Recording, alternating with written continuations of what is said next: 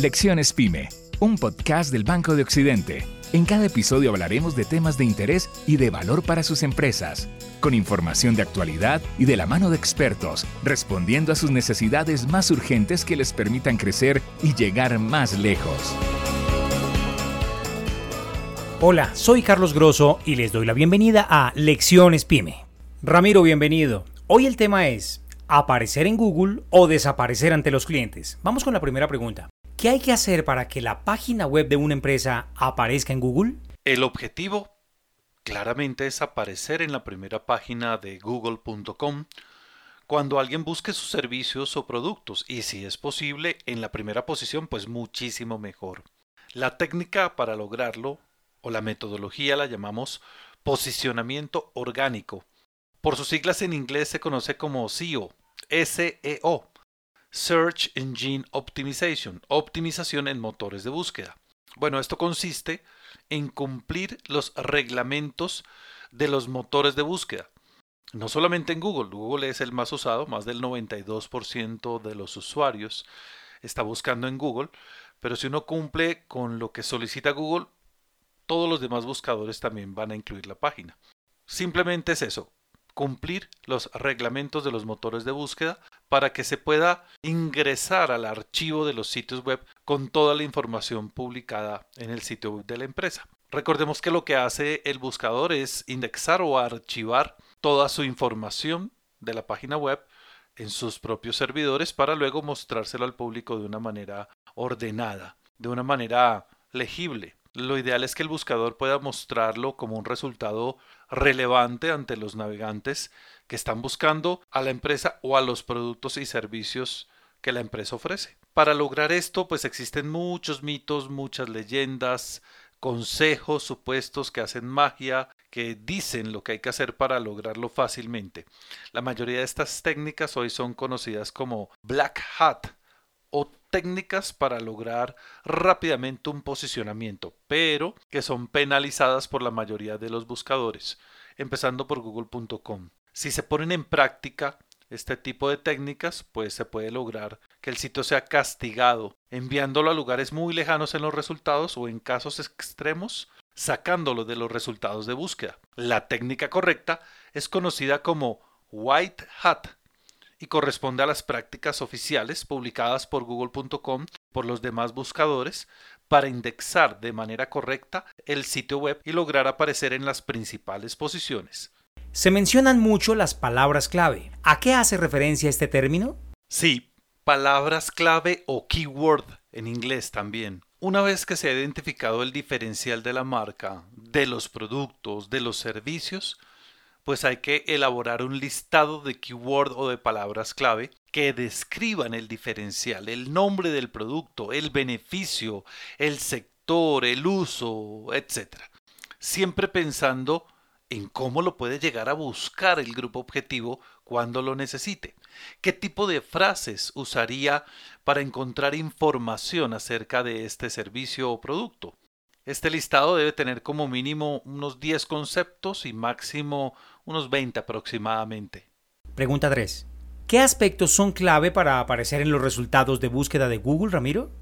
Bueno, yo creo que los empresarios deben estar cansados de escuchar que se necesita optimizar su página web para que aparezca en las búsquedas de Google, que hay que generar tráfico, que hay que atraer clientes. Todo este tema del SEO o del CEO ha desarrollado una industria muy completa de científicos de los datos que todos los días buscan o buscamos todos los días cómo descifrar el código de la indexación que hacen los motores de búsqueda, especialmente google.com, arrojando cientos de recomendaciones de lo que se debería hacer. En la teoría suena muy bien hasta fácil. Sin embargo, en la práctica quiero contarte que para el empresario promedio que tiene que pensar en 100 millones de cosas más, simplemente se vuelve un tema inoperante y difícil de aplicar. Aunque hay una gran cantidad de variables en las que podría enfocarse para el tema del SEO, le voy a dar tres, tres básicas sencillas para que desde el punto de vista de un empresario, con el apoyo de su desarrollador, pues se enfoque en hacerlas lo mejor posible, para que pueda ir avanzando rápidamente, viendo resultados.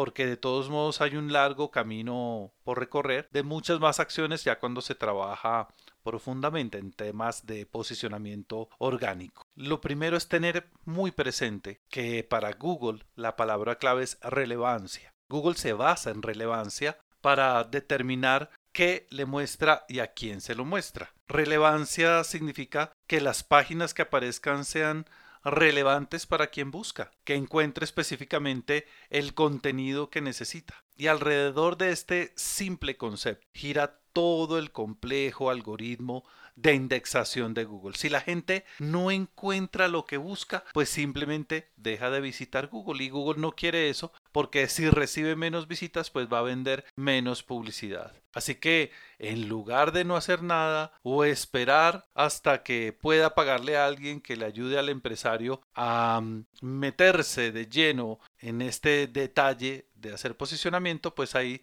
tres cosas muy sencillas en las que se puede enfocar desde el punto de vista del empresario para empezar a generar un impacto. Seguramente si trabaja esto va a estar mucho mejor de lo que hasta hace un tiempo estaba.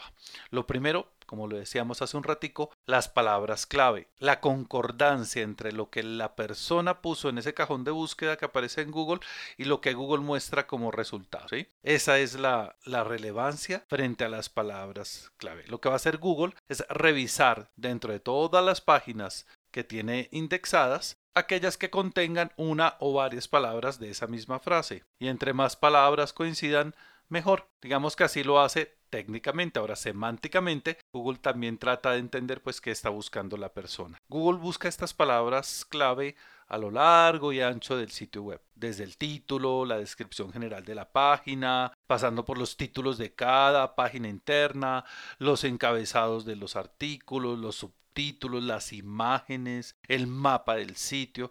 Por eso es tan importante que se pueda incluir en los diferentes lugares del sitio esas palabras clave con una técnica que existe obviamente por las que cada sección puede llegar a ser encontrada. Y hay que investigar cuáles son las palabras o frases clave que está utilizando el mercado objetivo y que van a ayudar a definir las más apropiadas. Hay una herramienta que es muy buena para conocer ese tráfico potencial que se llama la Google Keyword Tool o la herramienta de palabras clave. Hasta ahí vamos con la primera ayuda. La segunda ayuda, el contenido. Recordemos que el contenido es el rey en Internet, es la base de todo.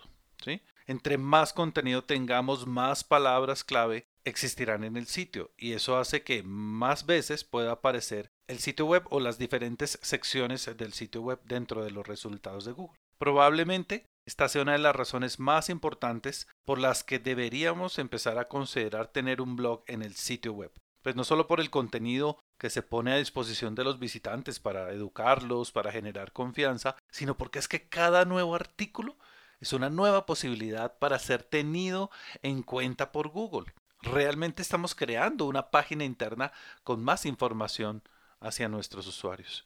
Estos software de los motores de búsqueda lo que hacen es rastrear todas las web día y noche. Están todo el tiempo buscando nuevo contenido para incluir en los rankings de resultados. Lo califican de acuerdo a esas frases que se aplican y lo ponen al alcance de las personas que están buscando información. Entonces hay que escribir en los términos en que los clientes saben, en la forma como lo buscarían. Hay que escribir para los visitantes, no hay que escribir para Google. Es más, Google detecta cuando una palabra está en exceso y que no tiene coherencia. Es más, piensa que lo están engañando y castiga. Ya sabemos que no deberíamos engañar a Google, que es una mala práctica, y que nos pueden sacar de la indexación. Y ahora sí el último tipcito. Hay que tener en cuenta los enlaces entrantes. ¿Qué es eso?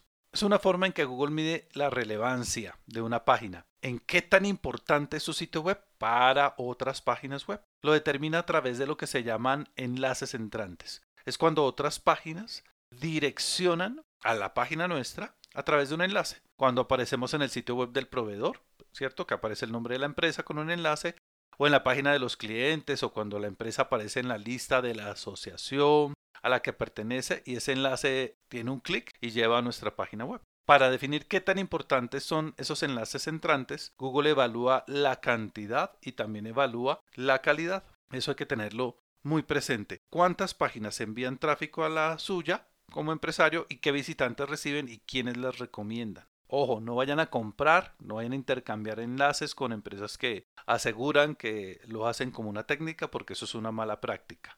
Debe ser algo natural, ¿cierto? Debe darse entre las empresas o los empresarios que hacen parte de su cadena de trabajo, de su red. Entre mejor reputación tengan las páginas que lo recomiendan, de acuerdo a su número de visitantes y la calidad de las páginas que lo recomiendan, pues mejor calificación le va a dar Google a su empresa. Entonces, a conseguir muy buenos enlaces y buenas asociaciones. Aquí llega un tema muy interesante y es, ¿hay que pagar para aparecer en los resultados de búsqueda de Google?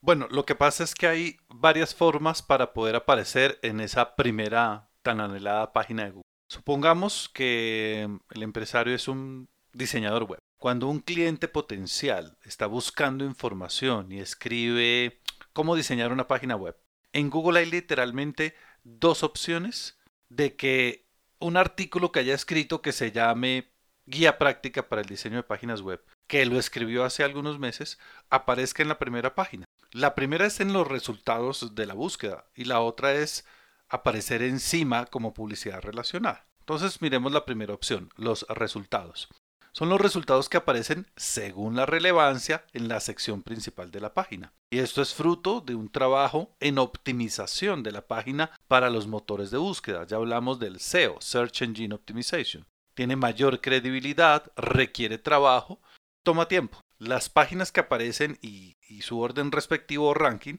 pues son fruto de los algoritmos de relevancia de Google de acuerdo a lo que se considera que son los intereses de quien busca. Esto no tiene costo, no es manipulable. Nadie puede garantizar que una página web aparezca en la primera página de resultados de Google. Lo que sí se puede asegurar es que va a tener una muy alta probabilidad según lo competida que esté esa búsqueda. Es decir, si hay demasiadas páginas hablando de lo mismo, pues va a ser cada vez más difícil. Ahora, el otro sistema es la publicidad. La publicidad contextual, digámoslo así, es la alternativa. Son anuncios publicitarios que aparecen en esa parte superior con una plataforma que se llama Google Ads, antes conocida como Google AdWords.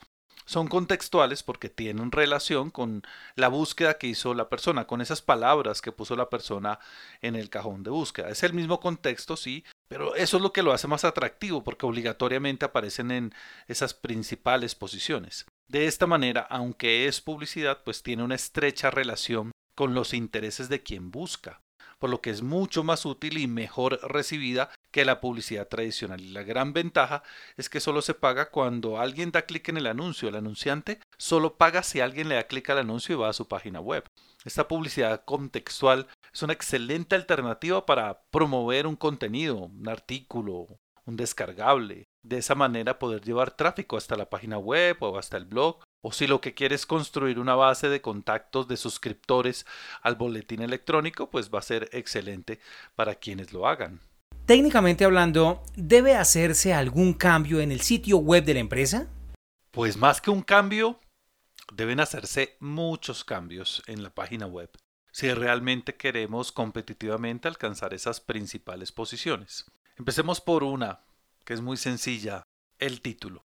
El resultado que aparece en el buscador contiene tres partes. La primera se llama título, es más grande, tiene un color diferente y solo presenta entre 50 y 60 caracteres aproximadamente, lo que depende de si se visualiza en un computador de escritorio o en un dispositivo móvil. Por lo tanto, hay que concentrarse en construir un título para cada página del sitio web, el cual debe ser diferente y relevante al contenido de cada página interna, desde la página principal hasta la página de contacto, pasando por cada una de las páginas de producto. Es importante que este título contenga la información correspondiente al producto o servicio e incluya todo lo que se pueda usando las palabras clave. Debe ser entregado al desarrollador web para que lo implemente en la programación del sitio o que lo anexe desde el administrador de contenido del sitio web. Punto 1. Punto 2. El dominio. Es importante que mm, este título contenga la información correspondiente al producto e incluya las palabras clave, ¿cierto? Pero además las URL. Es la información que el buscador está respondiendo. URL o dominio, estamos hablando de lo mismo, ¿cierto? Las URL deben ser amigables, deben informar de manera entendible para el ojo humano qué tipo de archivo o información se va a encontrar en el sitio web. De esta manera, tanto el buscador como el navegante pues van a poder saber a qué atenerse cuando entren al sitio. La seguridad, otro componente. La seguridad del sitio web hoy en día es súper necesaria. Es importante que tenga la mayor seguridad posible. Los sitios web recogen datos o pagos si es una tienda en línea. Por lo tanto, se debe activar una herramienta de seguridad desde el servidor. Es conocida como la SSL o la Secure Sockets Layer. Son protocolos criptográficos que proporcionan comunicaciones seguras a través de la red de Internet. Cuando se aplica, se identifica porque en vez de ser HTTP, va a ser HTTPS. Y la descripción, ¿no? La descripción es una de las secciones también importantes que se muestran en los resultados del buscador. Es la tercera sección.